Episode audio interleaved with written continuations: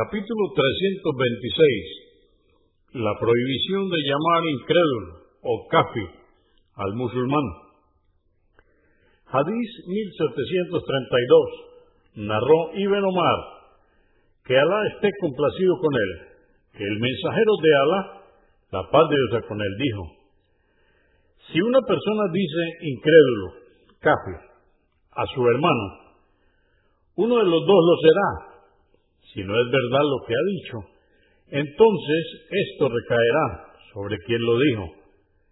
Convenido por Al-Bukhari, volumen 10, número 428 y Muslim 60. Hadís 1733. Narró Abu Dar, que Alá esté complacido con él, que oyó decir al mensajero de Alá, la paz de con él, quien llame incrédulo kafir a su hermano o le diga enemigo de Alá y no sea así, esto se volverá contra él. Convenido por Al-Bukhari, volumen 10, número 388 y Muslim 61.